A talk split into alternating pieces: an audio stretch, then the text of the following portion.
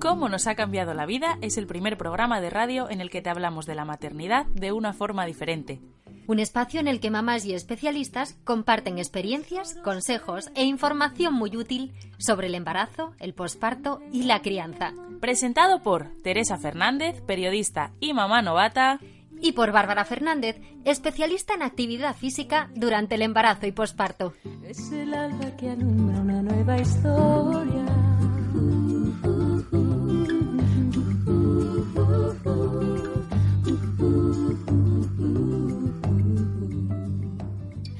Ay, muy buenos días. Uy, Bárbara, te noto un poco desanimada o agobiada, no sé. Es que me ha dado por pensar que me acerco peligrosamente a la treintena y creo que estoy entrando en una crisis existencial. Porque claro, se supone que a partir de los 30 llega el momento de ser madre. Pero vamos a ver, ¿quién supone eso en los tiempos que corren? Pues todas aquellas principalmente mujeres que en cuanto te ven te saludan con un a tu edad yo tenía dos hijos, no te descuides porque se te va a pasar el arroz o como sigas así te vas a quedar para vestir santos. Pero bueno, tú ya sabes que una no puede ceder a este tipo de presiones, porque la decisión de ser madre es algo muy personal. Y, chica, las circunstancias no nos lo ponen nada fácil a las mujeres. Por eso muchas veces retrasamos nuestros embarazos y cuando nos damos cuenta somos mamás añosas. Para todas esas mujeres que se han convertido en madres con más de 35 años, os dedicamos este programa. Un programa en el que nuestra ginecóloga nos explicará cómo influye la edad a la hora de ser madre y los cuidados y pruebas que específicos que hay que hacer. Explicaremos de dónde vienen esas frases tan odiosas y que tanto nos molestan sobre nuestra edad reproductiva y mucho más. Pero antes, escuchamos las preguntas del consultorio y... ¡Comenzamos! Hola, me llamo Sara, tengo un bebé de siete meses, eh, le estoy dando el pecho eh, con lactancia materna exclusiva desde que nació, me voy a incorporar al trabajo en un mes y estoy intentándolo, pero no quiere el biberón. ¿Me podéis dar algún consejo? Gracias. Hola, eh, me llamo Alejandra, tengo 35 años y una niña de tres meses. Y por las noches me duele bastante la cicatriz, toda la zona de la sínfisis pública. Me gustaría saber si es normal. Muchas gracias.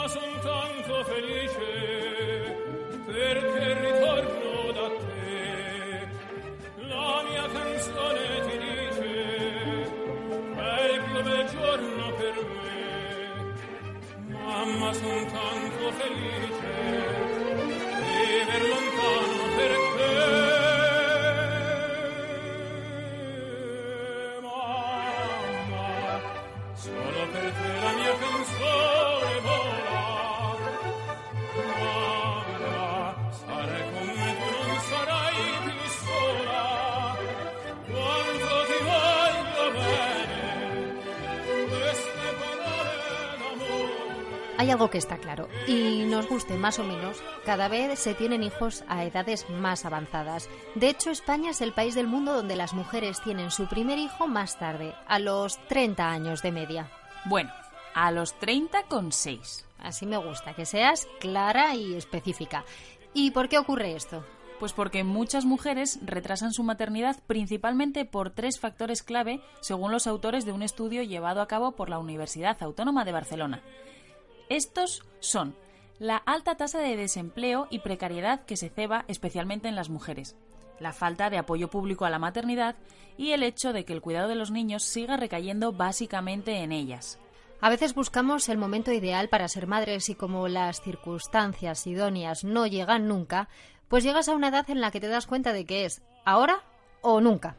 Pero hay que saber que a partir de los 37-38 años la reserva ovárica disminuye de manera notable y se produce una disminución de la capacidad reproductiva y de la fertilidad. También aumenta la probabilidad de abortos y de malformaciones fetales. Y nos puede ocurrir algo así cuando vamos al ginecólogo.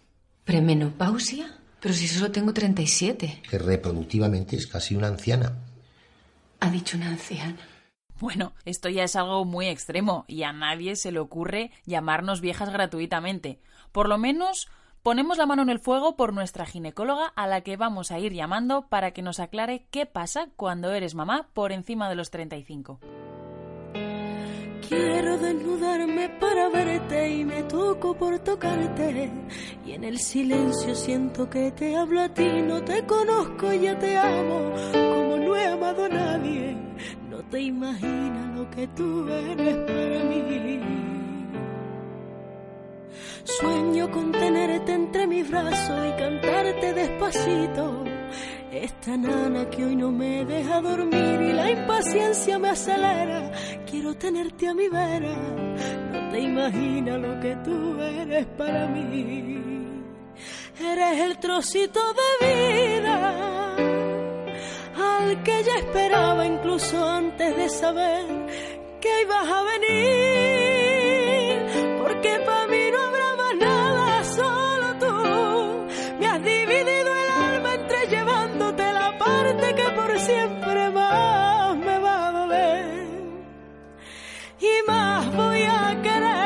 porque para mí no habrá más miedo, solo tú. Esto sí que es amor que aún no te he visto y no puedo dejar de verte y eso solo lo haces tú. Se dice que cuando una mujer se queda embarazada y tiene más de 35 años, los ginecólogos mm, separan su historial y lo ponen en un montoncito diferente. ¿Esto es un rumor o es cierto que a estas mamás, pues que con estas mamás se tiene que seguir un protocolo diferente, por decirlo de alguna manera? Nos lo cuenta ahora mismo nuestra ginecóloga Elena Millán. Muy buenos días, Elena.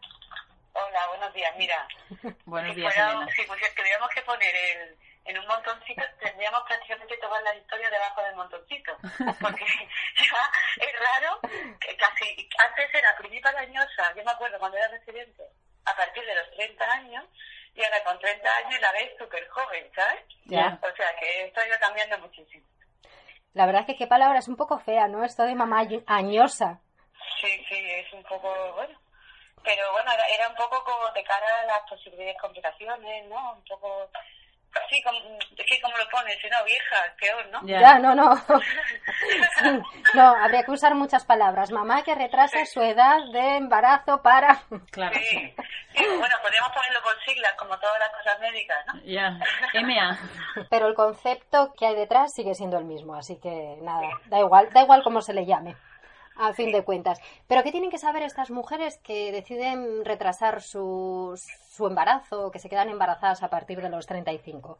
Bueno, tienen que saber básicamente que a partir de los 35, bueno, a partir de los 37 yo diría, la fertilidad femenina baja en caída Libre, ¿no? caída libre, de caída libre. Entonces, bueno, a mí me hace mucha gracia cuando veo pacientes, no, es que estoy pensando en embarazo, pero yo todo el verano, y miro la edad, digo, bueno, tampoco te lo, te, te lo retrases mucho, porque hay gente que no es consciente. Sí, hombre, mm, las circunstancias de la vida son las circunstancias de la vida, pero si tú de verdad estás retrasando un embarazo por, por irte de vacaciones o por, ¿sabes? Pues cuanto antes, mejor, siempre y cuando lo tengas claro, claro. Entonces, mm, sobre todo lo más importante es la, fa- la disminución de la fertilidad, no solamente de, de posibilidad de quedarte embarazada, sino también de a mayor índice de abortos. ¿eh? Como se supone que el óvulo está más añoso, más viejo, pues a la hora de, de unirse con el espermatozoide, pues hay más posibilidades de error, de que se equivoque, entonces de que tengamos un feto que no es, un embrión que no es viable, con lo cual se abortaría. O un embrión con una alteración cromosómica. De ahí el mayor índice de síndrome de Down, a medida que aumenta la, la- bueno, de, de- de cromosomopatía en general. Lo que pasa es que como la más frecuente y compatible con la vida del Down, pues empezar el síndrome de Down. Otra de las cosas que, que yo creo que, que veo como un inconveniente o que se ve como un inconveniente son las pruebas que te tienen que realizar y en una de ellas es eh, la miocentesis. Bueno, e- eso cambia mucho. ¿eh? Ahora, como antes, fíjate tú, antiguamente, antiguamente te estoy hablando cuando yo empecé a trabajar, hace 15 o 20 años, las, ya acabo de delatar mi edad, ¿no? Las, la- las mujeres mayores de 35 a todas se les ofrecía una miocentesis. Hoy en día tenemos Por una sistema se les a ofrecía. Se les ofrecía por ser mayor de 35 porque aumentaba el riesgo.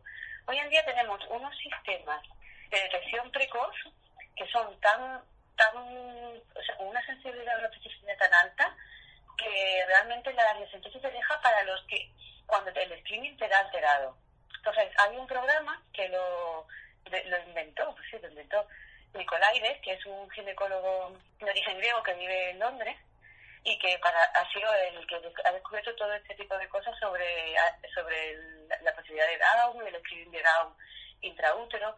Entonces este hombre empezó descubriendo que los niños, los fetos con síndrome de Down, tenían el grosor de la nuca, el pliegue nucal más gruesa. Entonces empezó a medirla y empezó a ver que había una relación estadísticamente valorable entre, entre el grosor y el índice de Down. Total, que empezó por ahí y luego siguió por el hueso nasal, una serie de marcadores ecográficos.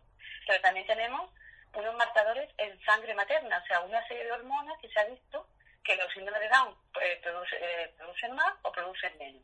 Entonces, eso se llamaba antes el triple screening, ¿no? Que se hacía, eh, bueno, dos hormonas y se hacía también la alfabeto, feto, y se hacía en la semana 15. Ahora, hoy por hoy, se llama screening del primer trimestre, para que para no irme por la rama. Screening del primer trimestre, que consiste en la semana 11 aproximadamente, esto varía un poquito según la, la provincia, o sea, según el- la, la comunidad autónoma, según lo que sea, ¿no? Pero más o menos, así a grandes rasgos. En la semana 11 aproximadamente te hacen un análisis de sangre a la madre, donde valoran esos parámetros sanguíneos, ¿no? Y en la semana 12 te hacen eh, una eco en la que te miden, pues, nuevamente la, el- la calefacción local, pero ya también se ha visto que puede haber otros marcadores. Otro- los demás marcadores ecográficos no están medidos en el programa, por así decirlo. Y luego se mete la edad materna, obviamente, los antecedentes familiares, no lo mismo una mujer que ya haya tenido un síndrome de Down que una que no haya tenido nunca, ¿no? Una serie de cosas. Entonces, al final, eso eh, te- hace un cálculo final, un, te te calcula un riesgo final. Te dice, usted tiene un riesgo de una entre cada 10.000 pacientes de tener un Down. Se considera un riesgo bajo. ¿Cuándo se considera riesgo alto? Se ha puesto el punto de corte, es una cosa muy aleatoria, claro. Se ha puesto el punto de corte entre 1 por dos, por 240. Entonces se considera que todo lo que esté por debajo de eso es un riesgo alto de Down. Es verdad que entre 240 a 1000 todo un riesgo intermedio, ¿sabes? Y luego ya un riesgo bajo. Pero claro, yo mm, que estuve con Nicolás, tuve la suerte de ir un mes con Nicolás y a, a ver, nada más, observe, que se llama. Nicolás le decía a las pacientes, bueno, pero para usted, ¿qué es lo más importante? O sea, para usted, ¿qué es más grave? ¿Tener un down eh, de uno de cada mil, que es un cosa un down, o tener un riesgo de aborto de uno, bueno, entonces el año 70 tenía un riesgo de aborto de uno de cada 100, ahora se ha bajado eso muchísimo, ¿no? Sí. Eh, porque hay gente que realmente le parece un riesgo alto uno de cada mil y hay gente que le parece un riesgo alto Claro. bajo uno de cada cien, ¿no? Pero pues, como tenemos la seguridad social, nosotros ya no podemos decirle a la gente que le parece, sino, hombre, a partir de esto la seguridad social le cubre una prueba invasiva, que no tiene por qué ser la anacentesis, que hoy también se hace muchísimo la biopsia corial, que tiene la ventaja, la corial es tomar una bolsita de la placenta en vez del líquido amniótico, que tiene la ventaja, que es una ventaja muy importante, que se puede hacer más precozmente en el embarazo. Y luego también hay una prueba de sangre, ¿no? Que tiene, Sí. no sé si es el 98 o 99% de fiabilidad, que te da hasta el sexo del bebé. Sí, el, el DNA materno, o sea, el DNA fetal, que es sangre materna, se vio, eso es una cosa súper reciente, de Sí. unos años para acá, se vio que en, el- en la sangre materna, una vez que la mujer está embarazada, se podían detectar restos de DNA fetal, o sea, de, de, de sangre fetal. Entonces, lo que se hizo fue extraer sangre materna, ampliar con sondas ese DNA fetal y, y analizarlo. ¿Qué pasa? Que 100% como si fuera una centésima una biopsia cordial no te lo dice, pero tiene una sensibilidad altísima, el 99,90 y tantos por ciento. Claro. Entonces, si a ti te dicen que eso es negativo, te puedes quedar bastante tranquila. Hmm. Pero si te dicen que es positivo, siempre lo debes de confirmar Con una prueba invasiva. O sea, para, por ejemplo, ¿dónde lo recomiendo yo? Pues en estas madres con un riesgo intermedio. Por ejemplo, madre de 39 años, que le sale todo bien, pero con los 39 años ya el, el programa este informático ya nada más que con el valor este de la, de la edad, te sube muchísimo el riesgo. Si encima la reducción nucal, que es hasta 2,5, pues la tienes en 2, porque te metes valor absoluto, pues te va a salir un de uno cada 600, cada 500. Pues esa madre es una buena candidata a, a hacerse esta prueba, que hoy por hoy no la cubre la seguridad social, la tienes que pagar tú. Pero también se está abaratando mucho, porque antes se mandaba a Estados Unidos, hoy en día se puede hacer. Bueno, creo que España. depende de la provincia. ¿eh? Hay provincias en las que ya te lo cubre. En León seguro te lo cubre ya la seguridad Es social. verdad, es verdad, porque yo creo que en Huelva también he oído algo. Es verdad, es verdad. Sí, Y si no te lo Pero se dicen los expertos que los que llevan diagnóstico prenatal, que no debería hacerse como primera, Prueba. como única prueba, sino que debería hacerse después del otro. Y donde la están haciendo, están sustituyendo el screening del primer trimestre. Hoy por hoy lo aconsejan como segunda opción, la verdad. Y donde Yo no está donde no está incluida, ¿sobre qué precio puede tener? ¿Sabéis más o Pues menos? aquí 500 y pico euros. Sí, costaba al principio 800 o así y tardaba 15 días y ahora tar- mm, cuesta pues eso, 400, 500 y te lo dan en dos o tres días, que eso también es muy importante. Claro. Aquí estamos hablando que el tiempo es súper importante. Claro. Y eso lo solicitas en- En laboratorios de análisis clínicos lo, que lo lleven. lo y- prescribe, si es un médico privado que lo prescribe y si no, pues mm, tú le preguntas dónde lo hacen. Oye, Elena, y hablando, bueno, ahora de la miocentesis también, eh, vamos a aclarar un poco en qué consiste esta prueba y por qué somos tan reacias o nos da tanto miedo hacérnosla. Uf, hombre, es que no deja de ser una prueba invasiva. Pinchas, el, atraviesan la, la pared del útero y te meten en la cavidad donde está el embrión. Tienes riesgo de, de una rotura prematura de membrana, de que se rompa la membrana, de una infección, de que pinches al feto también. Normalmente los fetos se mueven, por muy, poco, por muy habilidoso que sea el, ginecólogo que lo hace, ¿sabes? Eh, normalmente son pruebas muy seguras, muy seguras, porque se hacen bajo control ecográfico y, vamos, hay muy pocos casos de, de que haya una pérdida fetal Sí. secundaria a la emergencia. Lo que pasa es que el líquido amniótico se envía, se tarda unos días.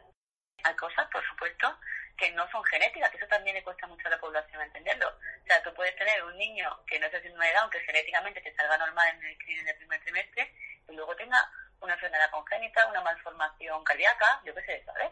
Claro. Eso se ve, eso se ve en la ecografía. Y se ve cuando se ve, porque además hay cosas que pueden no verse porque son muy pequeños, porque no se coja bien el, corte, porque todavía, por ejemplo, hay enfermedades cardíacas que no dan la cara hasta que se trimestre, o Ya. enfermedades de otro tipo, ¿no? Que tú no puedes diagnosticar realmente. Entonces yo, mm, aquí, desde aquí, que- que- aquí que me habéis dejado el micrófono, ¿no? Desde aquí quiero pedir a la gente sentido común. O sea, que, que por favor, que, la, que el diagnóstico prenatal es un avance brutal, pero que no abarca todo. Que el que te digan que se todo bien, pues no, pues no, pues no te lo vas a garantizar al 100%, te da tranquilidad, ¿sabes? Es que eh, con todos los factores que influyen, eh, la verdad es que lo que es mm, asombroso y milagroso es que los niños, la mayoría, vengan perfectos. Eso, es verdad, eso es lo que es, es increíble. Yo te quería preguntar también una duda que escucho mucho. ¿Influye en este tema de ser madre con, a los 35, ser primeriza o no serlo? Porque hay gente que piensa, no, no, yo ya tuve uno con 32, aunque tenga el siguiente con 37, eh, no voy a tener problemas. No, no influye, porque porque el riesgo es en ese momento, en esa gestación, cuando se forma ese embrión, ¿sabes? El riesgo sobre todo de cromosomopatías, que es lo que hemos hablado. Luego, aparte, tendríamos un largo etcétera de, de posibilidades de desarrollar una diabetes gestacional, una hipertensión inducida por el embarazo, otra serie de complicaciones que conlleva la edad, ¿sabes? De la madre. Es verdad también que hoy, hoy en día una chica de 38, 40 años no tiene la- el físico que tenía hace 40 años, que estaban ya como envejecidas, ¿sabes? Hoy en día una mujer de 40 años te cuida, hace deporte, come bien, está delgada. Son, puedes estar gorda, gordísima con 25 y tener una diabetes gestacional o, un, un- un embarazo complicado, ¿sabes? Y estar estupenda con 40. Hmm. Y cuando llega una embarazada de 44 años, por ejemplo, 45, ¿se os disparan más las alertas o no Sí, sé? sí, ahí ya estamos hablando de edades ah, muy avanzadas ¿eh? para un embarazo.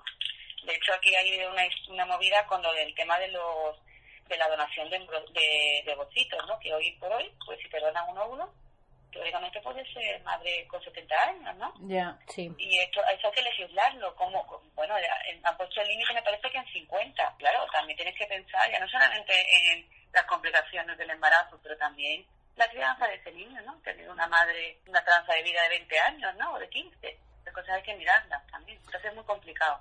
Menos mal que aquí nosotros no tenemos que legislar, que legislan los, los jueces. Ya. Oye, Elena, y a la hora de dar a luz, ¿vosotros notáis diferencia entre una mamá mayor y una mamá joven? Mm, ¿A qué te refieres con diferencia? Por ejemplo, ¿De que haya más para- probabilidad de cesáreas o que los tiempos de parto se alarguen más o... Yo creo que en el parto mm, no te sabría decir, la verdad. No te sab- Ahí sí que juega un papel importante de haber tenido hijos antes. Porque Claro. no es lo mismo ser ser primípara que haber tenido tres y tener uno con 40, ¿no? Pues ya cuarto lo pares muy bien. Claro. Bueno, te puedes complicar, ¿no? Pero todo se puede complicar, eso es otra cosa que hay que tener en cuenta. que. Todo hasta que no termina, hasta que no tienes al niño en brazos, puede complicarse, ¿no? Puede haber millones de, de factores que influyan, ¿no? Y Pero lo que, lo que decíais vosotras, pero normalmente todo sale bien, ¿eh? Sí. a la hora de las creencias sobre el parto, sobre cómo llevar el embarazo, ¿tú no notas diferencia entre mamás más mayores? Las mamás más mayores tienden a cuidarse más, a veces se obsesionan también más, ¿eh? Llevan toda su vida esperando tener ese hijo y ahora pues, ahora nada más que voy a dedicarme a este hijo y entonces voy a hacer, me voy a leer todos los libros de lactancia de no sé cuánto y a veces a nosotros los médicos tampoco nos gusta la gente tan, tan informada, ¿sabes? Porque a veces está bien también tener un poquito de dejarte llevar, ¿no? Y a ver, ventajas que puede tener ser mamá añosa. Bueno, ahí ya no, ya no me meto en el tema solamente obstétrico, ¿no? Te metes ya en el tema psicológico y todo. Yo creo que las madres mayores pues tienen más experiencia en la vida para todo, ¿no? Entonces, pues eso tiene que ser positivo. Tienen más tranquilidad, toman las cosas de otra manera, pero también tenemos menos fuerza, nos cansamos más. Ese tenemos y nos cansamos, ¿lo dices por propia experiencia? Lo digo por mi edad y por- yo lo digo por propia experiencia también. sí, sí. Además tengo tengo familia que han tenido un hijo o dos hijos con veintitantos años y han tenido el tercero con treinta y mucho. Y te dicen que es abismal la diferencia de cómo crías a uno, cómo crías a otro, de cuando te olvidas toda la noche, cómo te hace cansada, cómo, cómo te duele la espalda. La edad no pasa en balde, ¿sabes? Podemos estar estupendas, pero luego nos cansamos más, claro. Elena, ¿tú con cuántos años fuiste madre? Yo con 38, Toma castaña, el primero. ¿Y el segundo? el primero con 39. Claro. Ya que este pusiste... Había que sprintar. Es que, claro, me di, yo después de todo lo que digo, tengo, no, yo tuve, lo tuve tarde por circunstancias. mm, Claro, eso- es lo que suele pasar, sí. eh, también por, patolo- por problemas patológicos. O sea, yo, yo hubiera, pero tampoco empecé a buscarlo muy tarde, es muy pronto, empecé a buscarlo con más de 30. Pero yo, mi idea, cuando empecé a buscar embarazo, era tener mi hijo antes de los 35. Me parecía lo razonable, la verdad. Yo todavía me siento un poco mayor cuando voy a las reuniones ¿no? de los niños, pero casi todas las madres son más jóvenes que yo, pero no mucho más, ¿eh? Ya. No mucho más. Claro, yo, fíjate, es el principal problema que veo a veces a, a retrasar la maternidad, bueno, por las circunstancias, porque igual cuando te pones a ello, mm, resulta que, que te das cuenta de que, de que no tienes las facilidades eh, que esperabas, Claro. o- y, y ahí... No te quedas, que no te quedas, no te quedas. Y Claro. a lo mejor hay problema o no hay problema, o cualquiera. Y ahora te pones a, a, a plantearte qué haces, a, a plantearte si haces tratamiento, qué tratamiento, a ver qué tratamiento responda o no. Ahí Por llega... eso yo no quiero agobiar a la gente, pero por otro lado es muy difícil callarte determinadas cosas que sabes que le van a poder perjudicar sin asustar, ¿no? Es un poco... Claro, ¿Cómo lo es, no? Eh, es un equilibrio complicado porque Sí. tienes que informar, pero exactamente, no, no alarmar. Claro, claro, Mm. es complicado. Es que hay Pero mamás poner- que... Ponerla, hombre, ponerla un poquito de mira, esto puede pasar, que no es lo habitual, pero si te pasa, que sepas que cuanto más mayor, otra cosa, cuanto más mayor, peor respuesta a los tratamientos de fecundación in vitro. De eso hablaremos en otro programa, porque hay mamás que viendo que, que no encuentran, bueno, que en ese momento no, no, no van a ser madres porque no tienen pareja, porque las circunstancias laborales no se lo permiten, o por lo que sea, eh, recurren a la vitrificación de óvulos. Yo conozco un caso. ¿eh? Que por trabajo la empresa les paga les paga eso, la extracción de óvulos, para posponer su maternidad. Estamos como en, como en las películas de ciencia ficción ya, ¿eh? Sí. Pero bueno, de todo eso ya hablaremos en otra ocasión, porque esto es meternos ya en un berenjenal y en un fregado. Hoy lo importante era aclarar este término de mamañosa y los riesgos que tiene para una mamá ser mayor de una determinada edad. Y creo que lo hemos hecho, gracias a Elena, estupendamente y nos ha quedado todo muy claro. Y lo más importante, no nos has alarmado nada. No, a mí me ha dado un poco de agobio, pero... Lo que quiero decir simplemente, si, estáis pensando, si la gente que está pensando tener hijos, tenga su pareja, su vida más o menos, porque la vida nunca la tienes preparada para tener un hijo. No, claro. si lo piensas, nunca lo tienes. Nunca lo Pero tienes. bueno, si tú ya tienes tu pareja o tu, o tu- bueno, la quieres tener sola, pero es tu momento, ¿no? Tú crees, no lo, de- no lo retrases. Intenta adelantarlo tampoco. Te pongas a tener hijos con 22 años sin haber acabado la carrera porque no vaya a ser que se te pase el arroz. o sea, sentido común, ¿no? Y, y luego, bueno, pues de- que tú no hayas sido porque tú no has querido, que si no vienen antes porque no puedes, ¿no?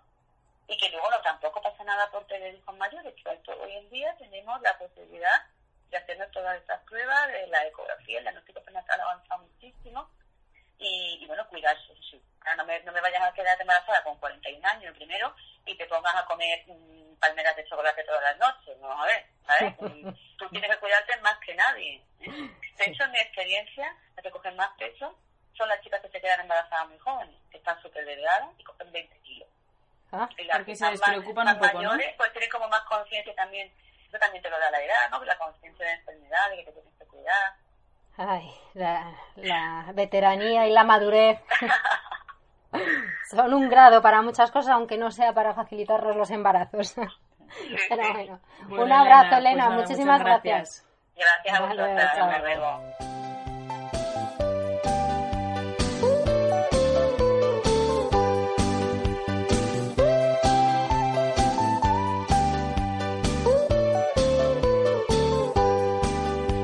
Bebé, ¿cómo estás por ahí?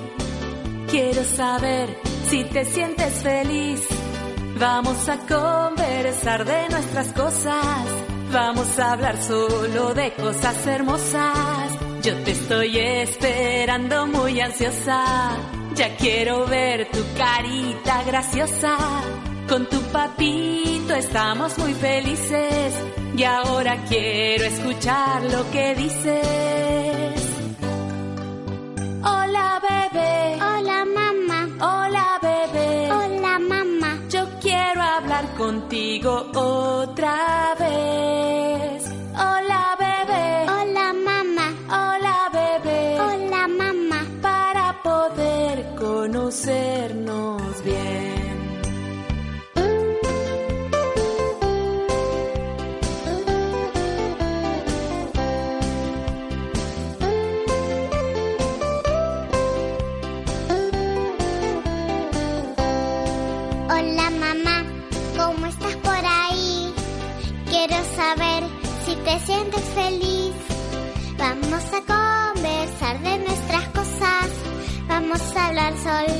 Cosas hermosas.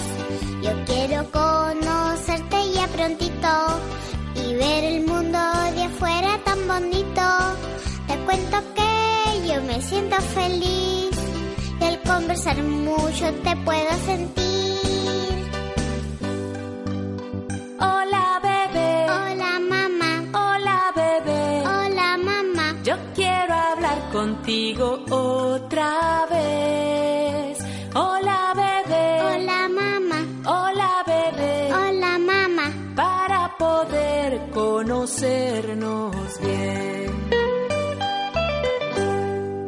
Ya sabéis que en este programa nos encanta conocer la experiencia de las mamás. Y hoy tenemos, por supuesto, varios testimonios de mujeres que estuvieron o están embarazadas a edades impensables hace 60 años, por lo menos. Hola, me llamo María José y a propósito del programa de hoy quería dejar mi experiencia personal. Bueno, yo ahora mismo tengo 54 años, voy a hacer 55 y bueno, tengo dos hijos.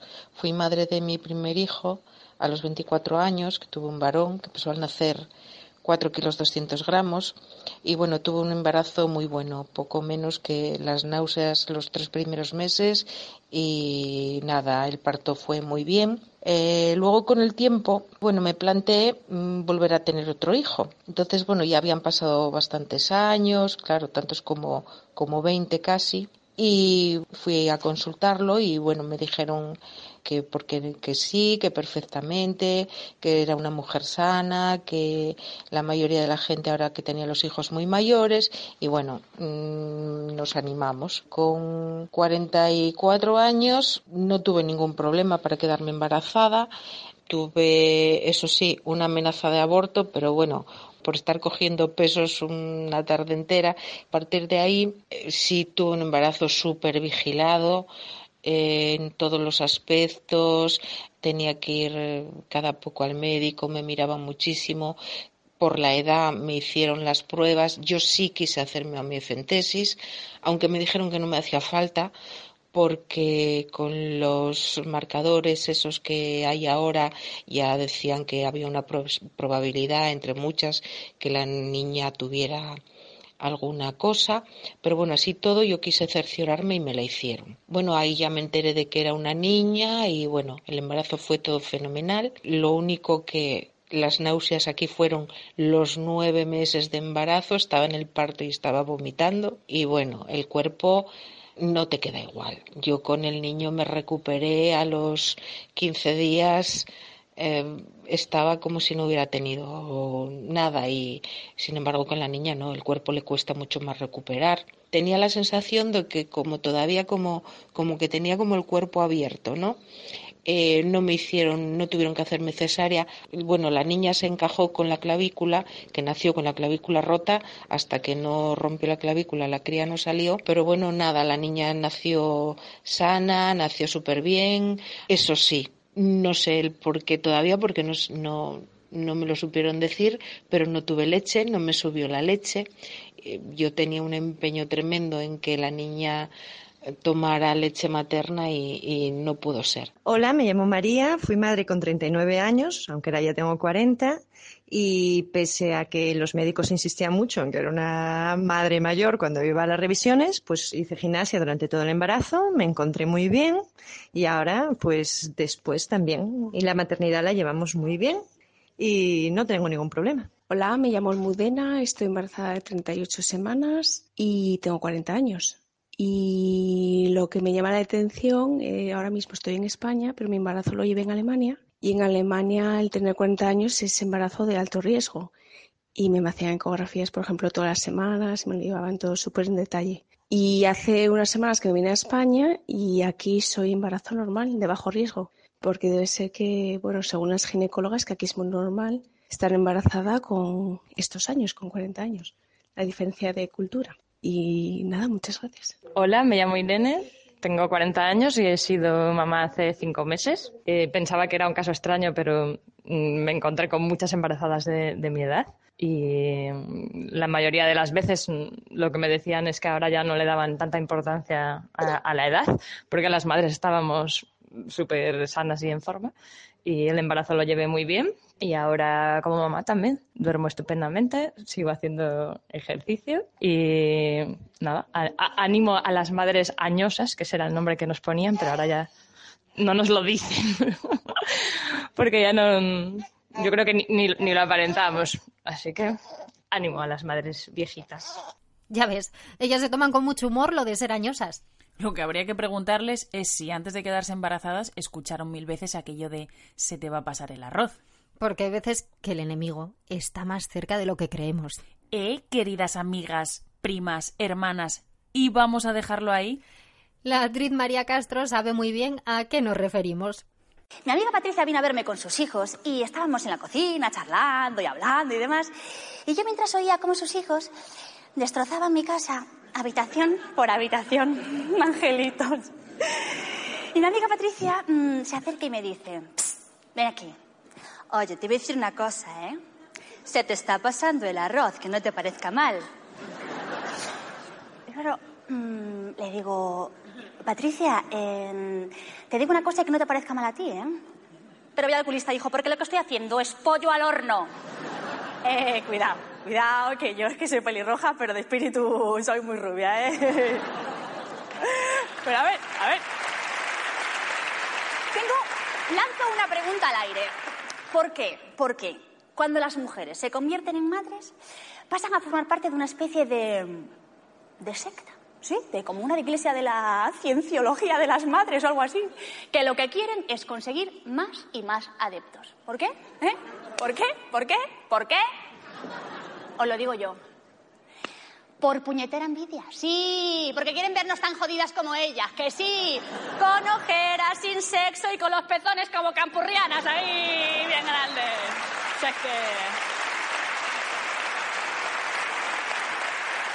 Que tú vas al hospital a ver a un recién nacido y lo primero que te dicen antes del hola, ¿qué tal? es, bueno, ¿y tú para cuándo?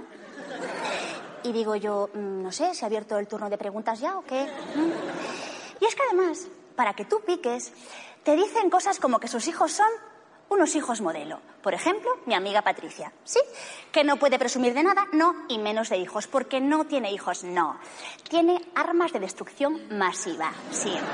Y ella los mira con cara de idiota embobada y te dice, ay María, es que míralos, no me digas que viéndoles no te dan ganas de tener uno. Hija María, es que los niños son la sal de la vida, ¿eh? Y yo le digo, hija Patricia, pues yo debo ser hipertensa, porque es ver los tuyos y me pongo mala. Y yo os digo que todo esto viene de ayer, de que cuando nos despedíamos, mi amiga Patricia se acerca y me dice, mira, era gallega ella, claro, mira, tú no has escuchado tu reloj biológico. ¿Esa qué es? ¿La última de Shakira o qué? ¡Eh! Ahí que está la rubia que yo llevo dentro, ¿eh? Ella sigue añadiendo y me dice, hija María, yo no es por nada, ¿eh? Pero tú ya no eres la niña alocada de siempre, ¿me entiendes? Tú ya tienes 30 años y los 40 están a la vuelta de la esquina. Oye, será zorra. La invito a mi casa, aguanto a sus hijos y lo que quiere es hundirme. Oye, esto no es una amiga, por Dios, esto por lo menos es Risto Mejide. Con amigas así, ¿quién quiere enemigas? Pero ¿quién tendría la mala leche de empezar con esas frasecitas que hacen que nos mordamos la lengua para no mentar a todos los santos vestidos? Pues ahora mismo te lo voy a contar. Me encanta, Teresa, porque eres como una enciclopedia.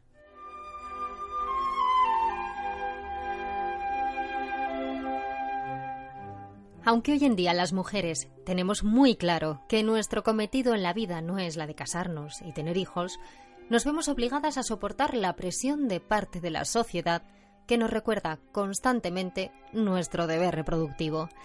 En otros tiempos no estaba bien visto que la mujer no se casara y numerosos refranes y frases hechas hacían alusión a estas solteronas, como se hablaba de ellas en sentido peyorativo. Frases que aún hoy en día se siguen repitiendo y que hacen que se perpetúe una mentalidad arcaica. Entre ellas encontramos aquella de te vas a quedar para vestir santos. Esta expresión hace referencia a las mujeres que pasan de cierta edad y no tienen pareja. Su origen lo encontramos en la antigua costumbre de que eran las mujeres las que limpiaban las iglesias y vestían y adornaban las figuras de los santos. Una labor realizada principalmente por las mujeres de edad avanzada, mayormente viudas o con pocas cargas en el hogar, por lo que disponían de tiempo libre para dedicarse a estos menesteres. Al contrario que las mujeres casadas, atareadas con las labores domésticas y la crianza de los hijos. También es muy común que a las mujeres solteras se las asocie con el tiempo de cocción del arroz. Cuando alguien dice, se te va a pasar el arroz, lo que en realidad está diciendo es que más vale que te des prisa si quieres encontrar pareja, porque pronto serás menos atractiva y por tanto menos apetecible para tus pretendientes. Al igual que pasa con el arroz pasado, que se convierte en una masa pastosa. Y si seguimos tirando de refranero español, encontramos auténticas joyas como Mujer sin varón y navío sin timón, nada son. Soltera que pasa de 30 de rabia revienta. Mujer sin varón, ojal sin botón. Por fortuna, estos últimos ya apenas se escuchan, pero los santos y el arroz siguen muy de moda. Eso sí, que a nadie le sorprenda llevarse una respuesta del tipo más vale vestir santos que desvestir. En fin, cada uno que acabe esa frase como quiera.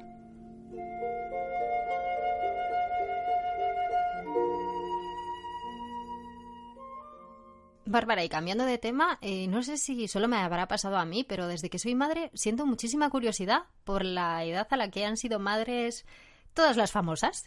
Bueno, yo creo que más que porque seas madre es porque somos un poco cotillas, ¿eh? porque a mí también me pasa. Vamos a darle un toque de corazón a este programa. Corazón pinturero, qué pedazo de artistas hay en las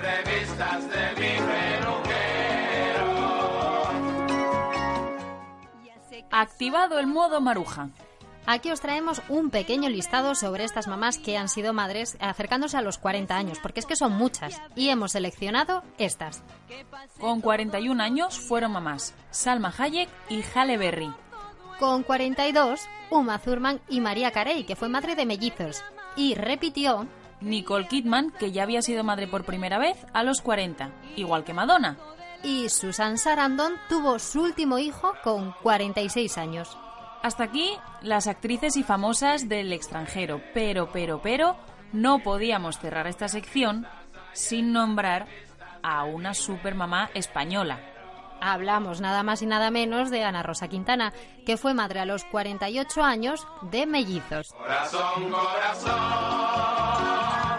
corazón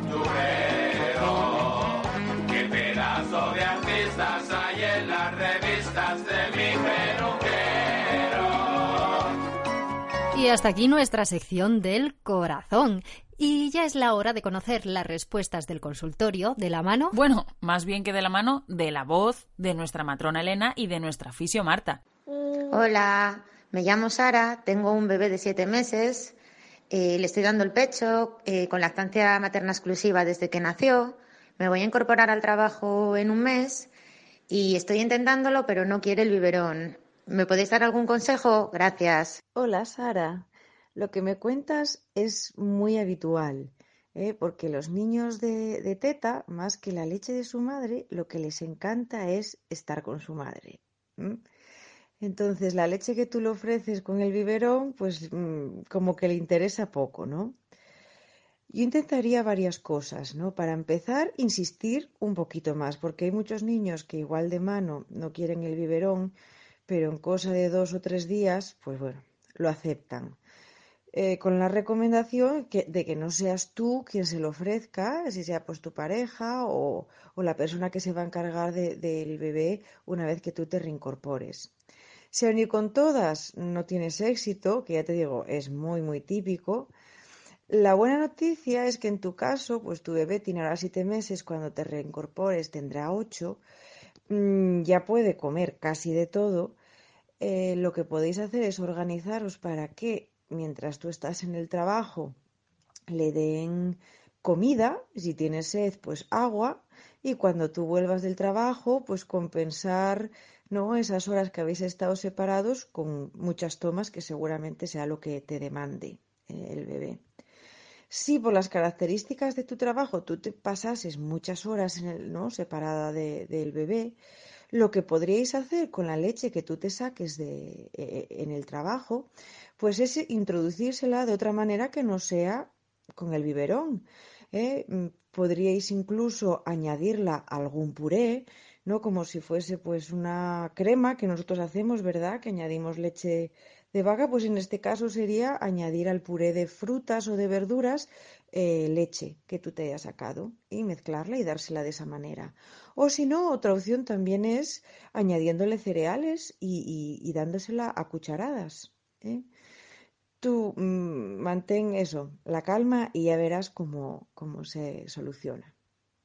Espero haber resuelto tu duda, gracias. Hola, eh, me llamo Alejandra, tengo 35 años y una niña de tres meses y por las noches me duele bastante la cicatriz, toda la zona de la sínfisis púbica. Me gustaría saber si es normal. Muchas gracias. Tener dolor en la sínfisis púbica es bastante habitual. Hasta los seis meses tenemos una hormona que se llama relaxina, que es la que hace que tengamos elasticidad en los ligamentos. Los ligamentos es la parte que une los huesos entre sí, como en la sínfisis púbica y en las acroiliacas. Esto lo que hace es si no tenemos un transverso, el músculo transverso, un fuerte, por ejemplo, que es el que va de una cresta ilíaca a la otra cresta ilíaca, que nos protege un poco que esa sínfisis púbica no se abra, no se deforme tanto por culpa de, de esta hormona de la relaxina, porque si eh, forzamos mucho y este músculo no está activo, no es competente, lo que nos va a hacer es que a la hora de dormirnos por la noche, cuando ya estemos relajados, pues nos va a molestar, nos va a producir dolor. Entonces, lo mejor sería hacerse una valoración. Hay que valorar cómo está la postura, si tienes demasiada lordosis, si ese músculo transverso hay que fortalecerlo para ver realmente por qué duele esa sínfisis púbica. También lo que podríamos hacer es, si tenéis ya un cinturón pélvico, es empezar a usarlo porque eso os va a aliviar bastante de que no se abran tanto esa sínfisis púbica y no se someta a tanta presión. Con respecto a los dolores de la cicatriz, las cicatrices hay que trabajarlas como cualquier otra cicatriz en, en cualquier otra parte del cuerpo, aunque esté en el suelo pélvico. Entonces, muchas veces una valoración, aparte de valorar la postura, de la espalda, de ver cómo está el diafragma, de ver cómo está el transverso, se valora los músculos del suelo pélvico. Y de paso se valora la cicatriz, porque la cicatriz igual hay que trabajarla y todo el tejido que tiene alrededor de la cicatriz a veces se retrae y hay que elastificarlo un poco. También a veces, si tenemos molestias también, como ese dolor que pensamos que es la cicatriz, igual no es la cicatriz y es una sobrecarga del músculo del suelo pélvico, porque nada más dar a luz sería aconsejable las primeras 48 horas hacer contracciones suaves de los llamados Kegel de suelo pélvico y después desde las 48 horas hasta las 6 meses habría que hacer ejercicios Kegel de manera progresiva aumentando depende si tenemos poco tono, mucho tono, si tenemos fuerza, poca fuerza, si tenemos resistencia, si no tenemos. Por eso sería lo ideal, sería primero la valoración para luego saber qué es exactamente lo que necesitamos. Un saludo y espero que os haya ayudado en, en algo. Muchas gracias por participar en esta sección que nos encanta casi tanto como la que viene a continuación. Damas y caballeros, ha llegado el momento de concursar. Hemos decidido que en lugar de daros una pista, hoy os vamos a poner otro fragmento de la misma película. Escuchamos el audio y luego os contamos el regalo que tenemos preparado. Mamá, tienes que dejarla en paz. Solo quiero que vosotras entendáis algo sobre la maternidad. Es el más incondicional de los amores. Decidme si tiene fin. Decidme si se detiene. Una decisión equivocada puede cambiar tu vida. Aún hay tiempo, mamá. No si pierdes un solo minuto más. Quiero decir, para ti. ¿Que sabes cuál es la película? Pues muy atentos porque en esta ocasión cambiamos las condiciones del concurso. Para concursar tenéis que seguir la página de Facebook de cómo nos ha cambiado la vida y escribir el título de esta película en la página de Facebook del Centro Mamasana, en la publicación que hace referencia a este sorteo. Y si eres el ganador y aciertas en la película, te llevarás un fantástico lote de productos de la marca Mustela. Yo quiero marcha, marcha. Yo quiero marcha, marcha. ¿Tú quieres? Marcha. Yo quiero marcha, marcha. Yo quiero marcha, marcha. Yo quiero marcha, marcha. Pues a estas horas de la mañana, qué bien nos viene un poquito de marcha, que nos trae nuestra especialista en actividad física durante el embarazo y posparto y copresentadora de este programa, Bárbara Fernández. Venga, que ya me he quitado el traje de presentadora y me he puesto el chándal para una nueva entrega de esta sección. Muy bien, chica, estás estupenda. Una duda a colación de este programa. ¿Influye la edad en los tipos de ejercicios que se hacen estando embarazada? Bueno, pues según todos los libros y estudios, realmente influiría, pero personalmente creo que influye porque antes mm, no había muchas mamás que tuvieran embarazos mm, en edades avanzadas. A día de hoy, ya lo ha dicho Elena, nuestra ginecóloga en la entrevista, las mamás se cuidan casi más cuanto más mayores son. Y nosotros en clase la verdad que hacemos poquitas distinciones. Es más, la distinción que hacemos por el hecho de que puedan tener una lesión o un embarazo concreto que por la edad porque diré que están todas estupendas, estupendísimas. Pues comparte con todas nuestras oyentes alguno de estos ejercicios, algún ejercicio para seguir estupendas. Mm, he estado pensando uno para fortalecer la faja abdominal y la estabilidad de la pelvis, que podemos hacer en cualquier lado en el que tengamos una pared. Eso es fácil. Eso es fácil. Nos lo pones fácil. Sí. Tendríamos que colocarnos en cuadrupedia, es decir, a cuatro patas, las manos lo ideal es que estuvieran en línea recta debajo de los hombros y las rodillas debajo de la cadera. Y apoyaríamos todo un costado, es decir, tobillo, rodilla, cadera, hombro, codo y mano, en la pared. Y levantaríamos del suelo la pierna contraria. Es decir, si tengo apoyado el costado derecho, levantaría del suelo y la estiraría hacia atrás, por ejemplo, la pierna izquierda. Podríamos hacer pues 8 repeticiones y nos daríamos la vuelta. Es importante que tengamos el costado bien apoyado. ¿Por qué? Porque eso es lo que complica un poquito el ejercicio. Estaba yo pensando, justo embarazadas, que perdemos un poco el equilibrio. Claro, pues justo para eso, para conseguir mantener una buena estabilidad en la pelvis, un buen equilibrio y una faja abdominal bien activa. Pues ya sabéis, a practicar este ejercicio y luego nos contáis qué tal os ha resultado. Y con esto y un bizcocho, hasta el viernes que viene a las 11 de la mañana. Qué pena que no sea a las 8 porque es que así no rima nada. Ya lo sé, bueno, a las 8 no, pero sí que se puede escuchar de nuevo el martes que viene de 6 a 7 de la tarde.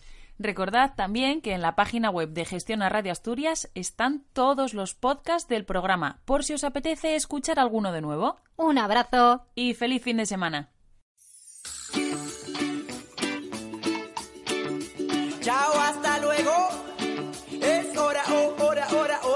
Decir adiós.